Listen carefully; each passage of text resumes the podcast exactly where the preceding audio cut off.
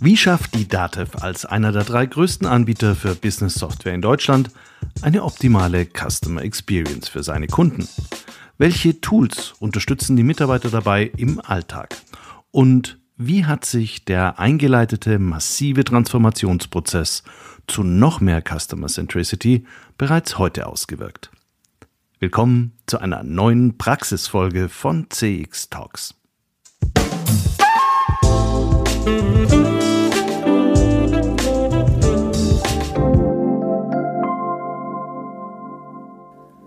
Hallo und herzlich willkommen bei CX Talks. Mein Name ist Peter Pirner und ich freue mich sehr, dass du bei der heutigen spannenden Folge mit Insights direkt aus der Customer Experience Management Praxis dabei bist. CX Talks wird diesen Monat unterstützt von FIR, einem führenden Technologieanbieter für Cloud Contact Center in der Dachregion. Vier entwickelt und betreibt KI-gestützte Software für begeisternde Kundenerlebnisse entlang der gesamten Customer Journey. Mit vier wird Kundenkommunikation erfolgreich für euch und für eure Kunden. Die einzigartige Kombination aus künstlicher und menschlicher Intelligenz hebt euren Service auf ein neues Kompetenzlevel. So seid ihr stets mit euren Kunden verbunden. Mehr Informationen zu 4 findest du auf der Website www.4.ai und auf der Sponsorenseite von CX Talks. Ich bin in Nürnberg geboren und für Nürnberger gehört die DATEV ebenso wie Siemens, die GfK oder der Club zu den wichtigsten Institutionen der Stadt. Man nennt sie gerne in professioneller Runde. Beim Club kommt es allerdings noch ein wenig auf die Spieltagsergebnisse an. Die DATEV wurde 1966 gegründet als Genossenschaft der steuerberatenden Berufe. 2020 machte sie über 1,16 Milliarden Euro Umsatz. Genossenschaften haben Mitglieder und sind dem Wohl ihrer Mitglieder per Satzung verpflichtet. Trotzdem bedeutet diese Verpflichtung noch nicht zwangsläufig, dass mutig neue Wege beschritten werden und bestehende Strukturen immer weiter optimiert werden. Ich habe das selbst im genossenschaftlichen Umfeld erlebt. Der gewünschte Konsens aller Genossenschaftsmitglieder kann solche Prozesse durchaus auch lähmen. Im letzten Sommerurlaub habe ich im Podcast Beyond CXM von Daniel Rengli und Winfried Felser dann eine unglaublich spannende Folge über die DATEV angehört. Julia Bangert berichtet darin in ihrer Rolle als Chief Operating und HR Officer über das Projekt Fit für die Zukunft. Ein massives Transformationsprojekt der DATEV mit dem Ziel, die Organisation an sich laufend verändernde Rahmenbedingungen anzupassen. Im Projekt wurden auf vielen Ebenen Veränderungsbedarfe identifiziert, angefangen mit den für die Zukunft benötigten Kompetenzen.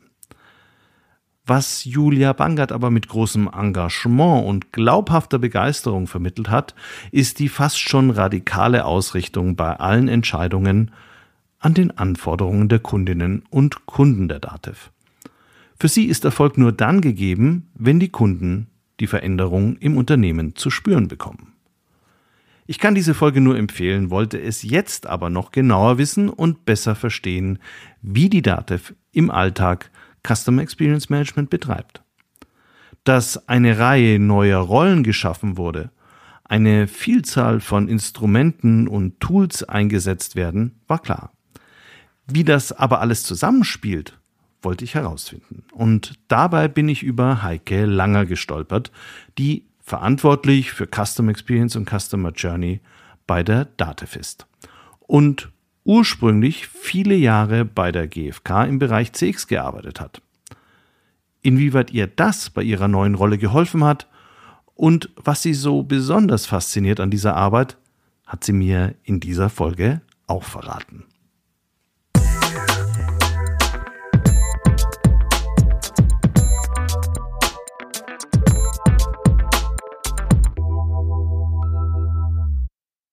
Hallo Heike, herzlich willkommen bei CX Talks. Hallo Peter, vielen Dank. Ich freue mich. Danke für die Einladung. Liebe Heike, du hast ja ähnlich wie ich bei Kantar selbst auch viele Jahre bei einem führenden Marktforschungsinstitut gearbeitet, nämlich der GfK. Wie kamst du denn dann ursprünglich zum Themenfeld Customer Experience und warum hat dich das bis heute nicht losgelassen? Oh, long story, to make a long story short. Ähm, das Thema, würde ich sagen, hat mich gefunden. Äh, ich hatte die ersten Berührungspunkte, also so aus der Marktforschungshistorie heraus. Ähm, mein erster Job war in den 90er Jahren in einem kleinen Spezial Spezialinstitut, spezialisiert auf B2B-Marktforschung. Und da war eins der ersten Projekte, was wir hatten, ähm, oder in das ich, bei dem ich mitarbeiten durfte, äh, über Jahre hinweg die Kundenzufriedenheit für die IBM Deutschland ähm, und tatsächlich mit damals noch äh, Papierfragebögen, die versandet wurden und eingesammelt wurden und eingescannt wurden. Äh, es gab es damals äh, und ähm, das war eine spannende Studie, äh, wo dann, als der Projektleiter nach ein paar Jahren in Rente gegangen ist, durfte ich dieses Projekt auch als Projektleiterin dann weiterführen. Das war so der Ursprung vielleicht oder die erste Berührung tatsächlich mit, damals hieß es Kundenzufriedenheitsforschung. Und äh, das habe ich viel im B2B-Bereich dann weitergemacht. Bei GfK war ich dann unter anderem elf Jahre auch für dieses Thema, was auch ursprünglich Kundenzufriedenheit, dann hieß es immer Loyalty Research, ähm, heutzutage ist es Customer Experience, ähm, hat sich natürlich auch inhaltlich geändert, aber immer mit diesen Themen oder viel hatte ich mit diesen Themen zu tun. Nicht nur, ähm, also ich finde auch andere Bereiche spannend, aber letztendlich die Kunden zahlen unsere Gehälter das heißt, sie sind zwar nicht König, aber doch unser wichtigster Partner, wie ich meine. Und deswegen brenne ich dafür, dass das Kundenerlebnis einfach äh, wirklich äh, die Kundensicht in Unternehmen zu bringen und das greifbar und umsetzbar zu machen. Und dann hast du vor ungefähr eineinhalb Jahren die Seiten gewechselt und bist bei der DATEV eingestiegen. Vielleicht zunächst mal für alle, die von der DATEV noch nichts gehört haben. Was ist die DATEV und welche Dienstleistungen bietet sie an? DATEV ist vor über 50 Jahren, konkret 1966, gegründet worden von Vertretern des steuerberatenden Berufsstandes. Und zwar damals mit dem Ziel, dass äh, die einzelnen Steuerberater, kleine Kanzleien, Kanzleiinhaber für sie damals nicht leistbare äh, technologische oder IT-Unterstützung, die sie selbst nicht für jeden einschaffen könnten. Ne? Ich meine, das war die Zeit der Großrechner, dass sie sich gesagt haben, wir äh, gründen uns dafür unseren eigenen IT-Dienstleister, der ähm, diese, diese Anschaffungen für uns macht und uns da, da IT-mäßig unterstützt. Und das eben als Genossenschaft. Äh, ja, und mittlerweile sind wir eins der größten Softwarehäuser Europas mit über 440.000 Kunden, mit rund 8.300 Mitarbeitern ähm, und in vielen Bereichen tätig. Und unsere Kunden, ne, das sind erstmal wirklich die Mitglieder. Also wir nennen sie nicht Genossen, wir sind unsere Mitglieder. Also Steuerberater vor allen Dingen, aber auch Wirtschaftsprüfer, Rechtsanwälte. Aber darüber hinaus sind auch die Kunden unserer Kunden, also die Mandanten, äh, meistens so im mittelständischen Bereich, ebenfalls unsere Kunden, weil sie mit unserer Software arbeiten. Ähm, und wir eben die betriebswirtschaftlichen Prozesse ähm, gemeinsam mit unseren Mitgliedern, also den Kanzleien, dann in diesen Unternehmen verbessern und steuern. Und inzwischen haben wir über 250 Produkte. Das bekannteste ist vielleicht für viele Arbeitnehmer in Deutschland unsere Lohn- und Gehaltsabrechnung, weil wir haben im Januar tatsächlich die Marke von 14 Millionen Lohn- und Gehaltsabrechnungen geknackt. Äh, also viele Arbeitnehmer kennen halt von ihrem Lohnzettel das äh, DATEV-Logo äh, auf, der, auf der Abrechnung. Aber darüber hinaus haben wir Programme für Rechnungswesen, betriebswirtschaftliche Beratung, für Steuerdeklaration und auch so all das, was drumherum mit Weiterbildung und Beratung zu tun hat. Also das ist kurz gesagt, hoffentlich kurz genug, die DATEV heute. Wenn ein Unternehmen jetzt schon so lange existiert und eigentlich sehr technikgetrieben ist, dann hat es ja normalerweise dann auch so die Neigung dazu, eher träge zu sein. Und dann fand ich sehr spannend, dass die Dativ damit begonnen hat, sich dem Thema Kundenorientierung ganz besonders bedingungslos zu verschreiben und auch einen großen Transformationsprozess in den letzten Jahren angestoßen hat. Was ist denn da konkret passiert? Ja, also tatsächlich, und ich glaube, das trifft aber auch für jedes große Unternehmen zu, dass man sich irgendwo auch der, dem, der, der Zeit anpassen muss äh, und ein solcher Transformationsprozess ähm, irgendwann früher oder später und gerade zum Thema Digitalisierung, jedes Unternehmen hat sich da auch ein Stück weit ja ähm, anpassen müssen. Und bei DATEV ist unter dem Motto Fit für die Zukunft ähm, eine Transformation, eine Umorganisation eingeleitet worden, wirklich mit einem der wesentlichen Ziele, näher an die Kunden zu kommen.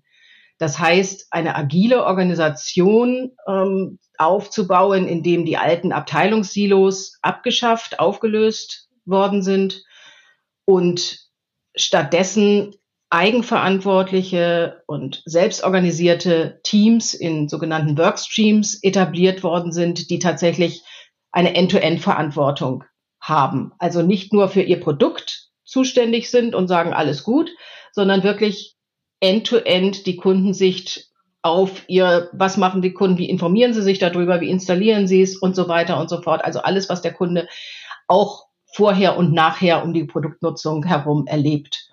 Und das soll eben dazu führen oder dass, dass wir kürzere, schnellere Entscheidungswege eben weil dezentral haben und diese End-to-End-Sicht, dass die Kunden und ihre Erlebnisse wirklich ganzheitlich im Blick genommen werden. Vielleicht noch kurz zu, zu der Einheit, zu der ich jetzt auch gehöre. In dem Zuge wurde eben eine zentrale Governance-Einheit ähm, gegründet. Das CCD steht für Customer Centric Design.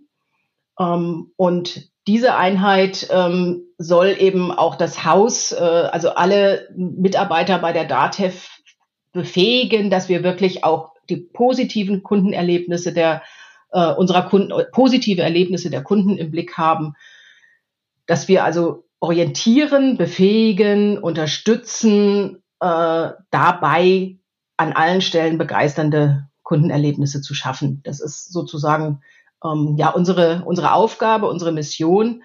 Und unter anderem wurden da auch eine spezielle Rolle und es wurden verschiedene neue Rollen entwickelt mit der ähm, mit diesem Prozess und eine Rolle, die es wirklich so in der DATEV meines Wissens nur gibt, heißt Business Analyst Customer Journey.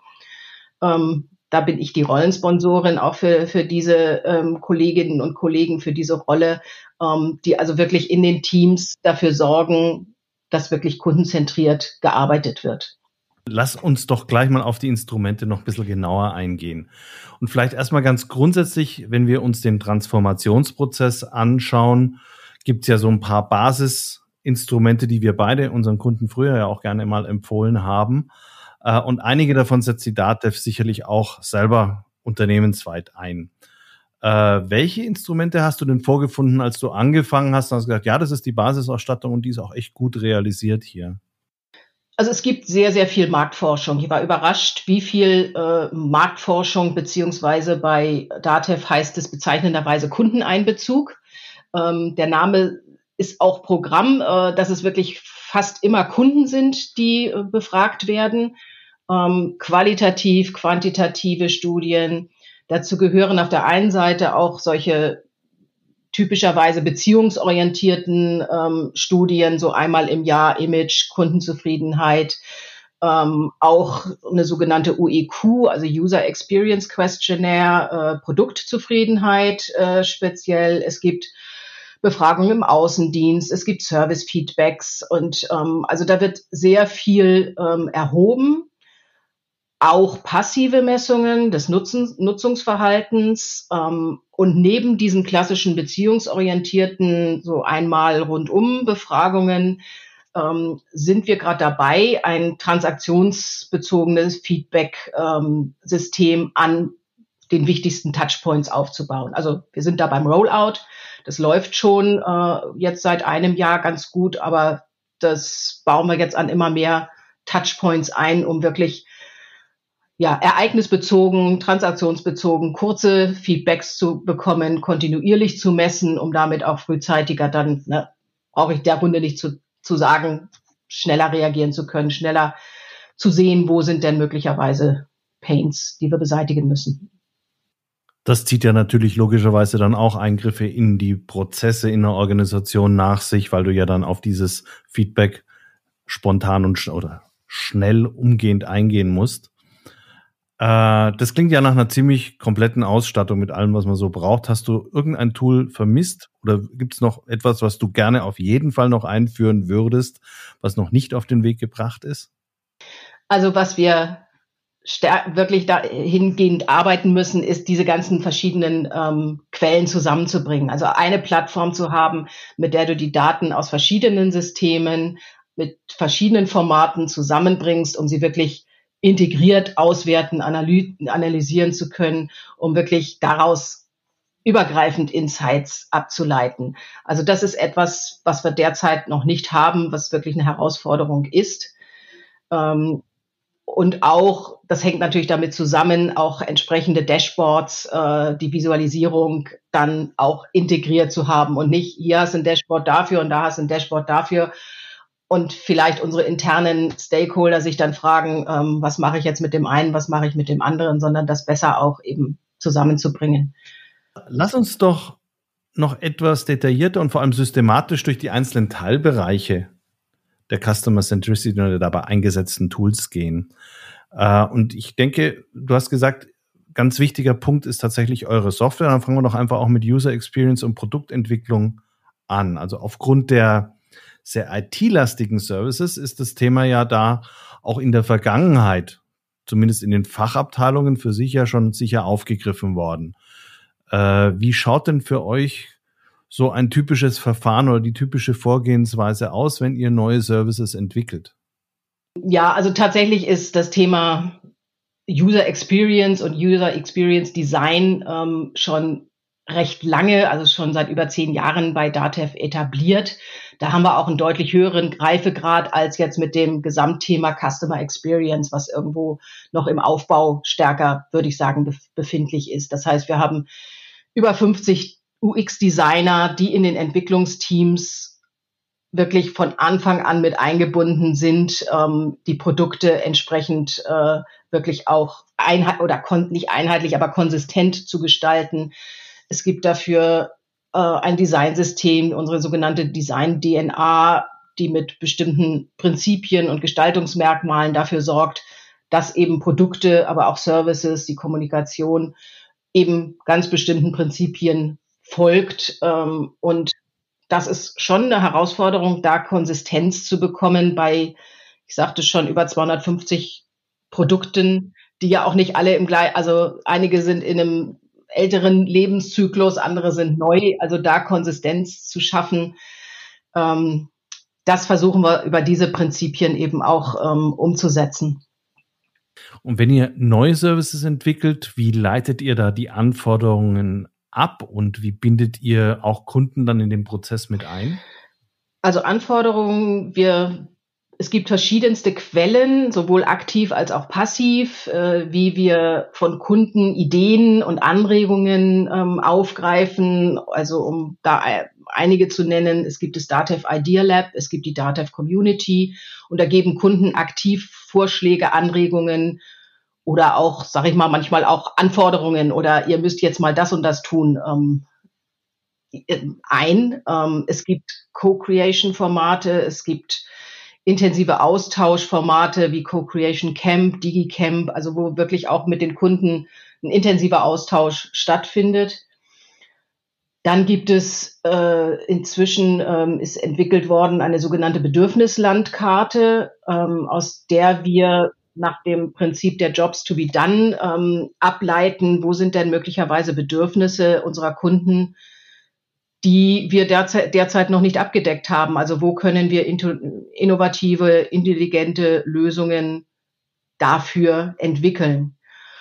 Und im Entwicklungsprozess selbst äh, wird auch der Kunde immer wie an vielen Stellen mit eingebunden im Sinne von Benutzerlabors, Usability-Tests oder auch Customer Journey Mapping, indem wir dann eine soll Customer Journey äh, darstellen, sagen, wie soll denn das Erlebnis des Kunden sein? Also das sind so die verschiedenen Quellen, die wir da nutzen, über das laufende Feedback eben, aus dem wir immer wieder lernen, ähm, hinweg. Was ist denn aus deiner Sicht die größte Herausforderung in der Produktentwicklung, die ihr noch besser lösen wollt, wo ihr wisst, da wollen wir uns auf jeden Fall noch mal verbessern? Also grundsätzlich glaube ich, kann man sich immer verbessern. Ähm, eine aktuell größte Herausforderung, die uns auch die nächsten Jahre beschäftigen wird, ist, dass wir die meisten Produkte bei uns sind noch on-premise und die müssen, wollen wir, müssen wir in die Cloud bringen.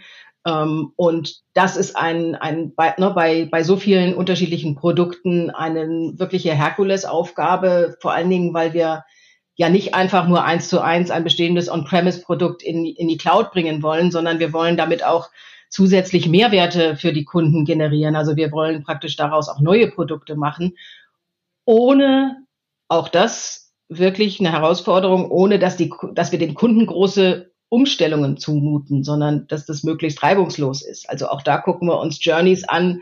Wie kann denn dieser Prozess für die Kunden da möglichst äh, reibungslos gestaltet werden?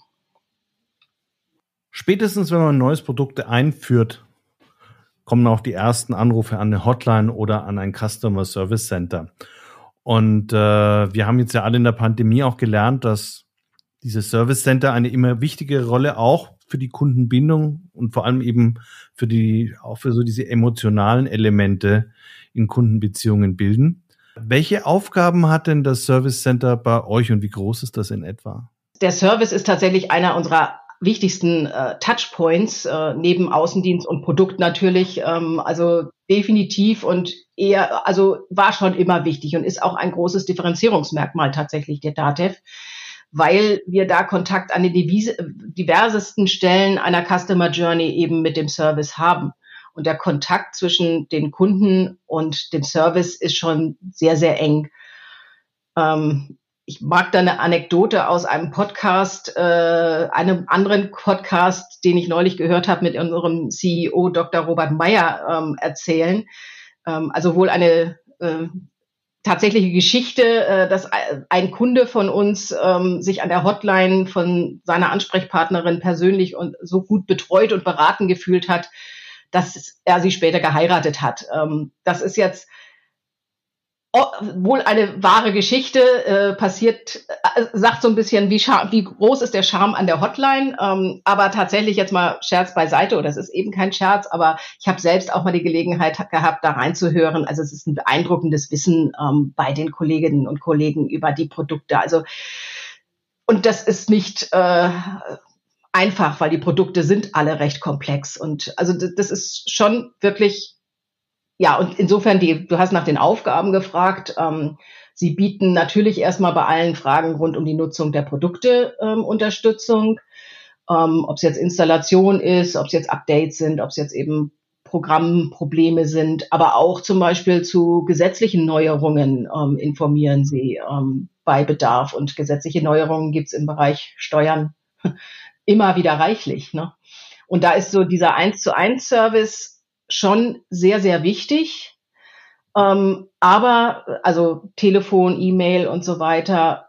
Aber natürlich haben wir auch Self-Service und ich habe das jetzt ein paar Mal so in, in verschiedenen, jetzt weiß ich nicht, ob DX-Talks, aber so in, in, Vorträgen gehört, so ja, es geht doch alles Richtung Self-Service und der Kunde will sich doch selber nur ähm, helfen. Und wir bieten da natürlich Hilfedokumente, Videos, Chatbots und so weiter alles an. Ähm, aber wir sehen, dass der persönliche Service, also der telefonische Service schon sehr, sehr wichtig ist und auch sehr gut funktioniert. Und ähm, insofern setzen wir weiterhin darauf, dass wir das um Gottes Willen nicht alles ersetzen durch nur noch Self-Service. Macht ihr das vollständig in-house oder lagert ihr Teile davon aus? Großen, der größte Teil ist tatsächlich mit eigenen Mitarbeitern in-house. Ein Teil ähm, wird aber auch durch einen externen Dienstleister abgedeckt, tatsächlich. In diesen Gesprächen mit Kunden entsteht ja auch wieder Wissen, das man nutzen kann. Vor allem auch Wissen zu neuen Kundenanforderungen oder zu Dingen, die halt bei Produkten doch nicht ganz so optimal funktionieren, wie sie im User Acceptance Test äh, äh, verabschiedet wurden. Wie nutzt ihr denn dieses Wissen? Habt ihr da einen Prozess für? Ja, also auch da eine neue Jobrolle, die mit Fit für die Zukunft ähm, etabliert worden ist. Ähm, und zwar heißen diese Kolleginnen und Kollegen Specialist Customer Service. Und die haben tatsächlich die Aufgabe, all das Wissen und die Erfahrungen, die aus diesen täglichen Kundenkontakten am Service äh, passieren, auch wirklich aufzubereiten und an unsere Entwicklungsteams weiterzugeben. Das heißt, dort dann auch die Entwicklung zu beraten und auch Ideen mit reinzubringen, die aus diesen Servicegesprächen ähm, ja, herauspurzeln. Also in, in der Organisation schon fest verankert in, in so einer Prozesskette. Ja. Mhm. Du hattest vorhin schon angedeutet, ihr habt auch einen Außendienst und das, das hat mich dann völlig überrascht, denn ich hatte nicht gedacht, dass ihr auch einen klassischen Außendienst habt. Gibt es da unterschiedliche Außendienstgruppen für unterschiedliche Kundengruppen oder ist das alles ein äh, äh, vergleichbar gleich aufgestellter Außendienst? Nee, ähm, also auch der Außendienst ist ein ganz wichtiger Touchpoint äh, und da die Kunden, ne, ich sagte schon, unterschiedliche Kundengruppen mit sehr unterschiedlichen Bedürfnissen und Erwartungen, ähm, die sich doch fundamental unterscheiden. Ähm, entsprechend ist der Außendienst auch jeweils auf die Kundengruppen ausgerichtet, aufgestellt. Ähm, also ob es jetzt sich Kanzleien oder Unternehmen, Public Sektor, äh, andere Kundengruppen handelt. Da gibt es einen separaten äh, Key Account, äh, CAM-Kunden, ähm, Außendienst und den Regionalvertrieb, der in 24 Niederlassungen über ganz Deutschland verteilt ist. Und es ist deutlich mehr als der klassische Vertrieb, sondern es geht wirklich auch um die tägliche Beratung und Betreuung unserer Kunden vor Ort, die diese Kolleginnen und Kollegen dort leisten. Habt ihr für diese Mitarbeiter dann auch schon wieder einen Prozess aufgesetzt, dass sie das Wissen, dass die über die Kunden gewinnen, dann systematisch auch bei den Leuten, die nicht direkt client-facing sind, genutzt werden können? Guess what? Auch dafür gibt es eine Rolle. Eine neue Rolle. ja, ähm, und zwar, die nennen sich dann Market Consultants und ähnlich wie diese Service äh, Specialists ähm, haben sie äh, tatsächlich auch die Aufgabe, wirklich äh, unsere Workstreams, unsere Entwicklungsteams darin zu beraten, ähm, was denn was sie im Markt beobachten, ähm, was in den einzelnen äh, Kanzleien so passiert. Also wirklich auch dort das das ganze Wissen, was so im Kunden- und im Vertrieb-Kontext entsteht, äh, entsprechend zu, zu aufzubereiten ähm, und die Workstreams zu beraten in, in der Hinsicht. Also auch da etwas, was bereits etabliert ist, ja. Bei Außendiensten ist es ja häufig so, dass Sie der Meinung sind, Sie kennen den Kunden am allerbesten, weil Sie sind ja schließlich auch vor Ort und äh, sind so praktisch die, das erste Bollwerk. Wie Gelingt es euch denn diesen Kollegen so eine die ganzheitliche Customer Journey zu vermitteln, die eben im, an diesen Vertriebsschnittstellen im Regelfall einfach nicht endet, sondern dann eben ja noch weitergeht über die, über den, über den Service beziehungsweise auch dann im weiteren Verlauf über die Produktentwicklung. Wie schafft man es, Leute im Außendienst so einzuschwören, dass die eine ganzheitliche Customer Journey denken? Was macht ihr da? Das ist eine gute Frage. Muss ich jetzt aufpassen, dass ich nichts Falsches sage, weil, ähm, wie du sagst, und das ist ja auch durchaus berechtigt, dass die Kolleginnen und Kollegen, die täglich bei Kunden sind, natürlich für sich in Anspruch nehmen, dass sie die Kunden am besten kennen und auch deren Prozesse und dass sie durchaus eine ganzheitliche Sicht darauf haben. Ähm, und das will ich auch nicht in Abrede stellen. Also deswegen mhm. ähm, glaube ich, ist es dieses ganzheitliche Denken da schon recht gut ne, jeder ist anders, ne? Also das ist auch beim einen mehr, beim anderen weniger ausgeprägt. Ähm, aber um es genauer beantworten zu können, müsste ich, glaube ich, würde ich jetzt lieber den Außendienstkollegen dazu holen, bevor ich, wie gesagt, was Falsches sage. ich nehme da schon eine hohe Professionalität wirklich auch im Außendienst wahr. Ganz klar. Abschließend geht es nochmal um dich ganz persönlich. Was hast du denn jetzt nach 18 Monaten bei der Date für dich persönlich gelernt und wie unterscheidet sich deine Wahrnehmung von CX-Management heute von der, die du als externe Beraterin früher eingenommen hast? Puh, wo soll ich anfangen? Also ich habe unfassbar viel gelernt und ich lerne jeden Tag äh, Neues dazu und das äh, macht den Job ja auch so spannend. Ähm, aber jetzt mal ganz konkret bezüglich Customer Experience Management würde ich ein Learning hervorheben, auch wenn es vielleicht wirklich banal klingt. Äh, ich war früher der Meinung, und das liest man auch immer wieder, ähm, dass äh, das Top-Management-Commitment eine ganz entscheidende Rolle für ein funktionierendes Customer Experience Management spielt. Und ich komme mehr und mehr zu der Einsicht, ja, ja, es ist notwendig. Ne? Also wenn das Top-Management sagt, das interessiert uns nicht, was der Kunde macht, äh, dann sind sie, glaube ich, haben sie auch einen falschen Job. Also es ist notwendig, aber es fun funktionieren tut wirklich Customer Experience äh, Denke und wirklich konsequente Kundenorientierung nicht ohne die ganz breite Einbeziehung wirklich jedes einzelnen Mitarbeiters im Unternehmen. Und das ist auch, das, da sage ich den Zuhörern bestimmt nichts Neues. Das ist eine, eine Change, Culture Change, eine Mindset-Aufgabe bei über 8000 Mitarbeitern. Ähm, also nicht so einfach. Und das habe ich, glaube ich, früher schon noch unterschätzt, äh, wie so ein Rollout dann tatsächlich funktionieren kann. Und ganz ehrlich, also egal, was wir intern für, für Kopfstände machen, am Ende ist allein entscheidend, und da zitiere ich unsere COO, Julia Bangert, wann merkt es der Kunde?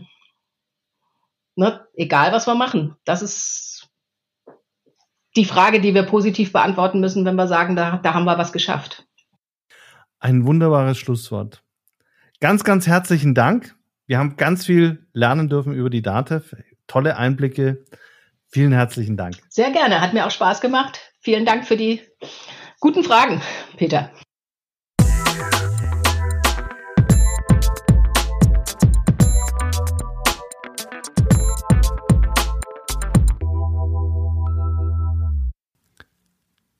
Das war Heike Langer, verantwortlich für Customer Experience und Customer Journey bei der DATEV EG in Nürnberg. Diese Folge wird auch auf der Playlist CX Talks Praxis auf Spotify veröffentlicht, zusammen mit weiteren Praxisberichten, zum Beispiel von der Allianz, Delivery Hero, Pro7 Sat1 oder Stellantis. Eine bunte Mischung von unterschiedlichen Ansätzen, ganz so wie Customer Experience Management eben ist. Wenn dir die aktuelle Folge gefallen hat, abonniere den Podcast, empfehle die Folge weiter oder bewerte sie auf Spotify oder Apple Podcast. Das hilft dem Podcast CX Talks wirklich und freuen tut's mich auch persönlich. Genauso wie ein persönliches Feedback an mich. Und vor allem, wenn ich dich beim nächsten Mal wieder begrüßen darf.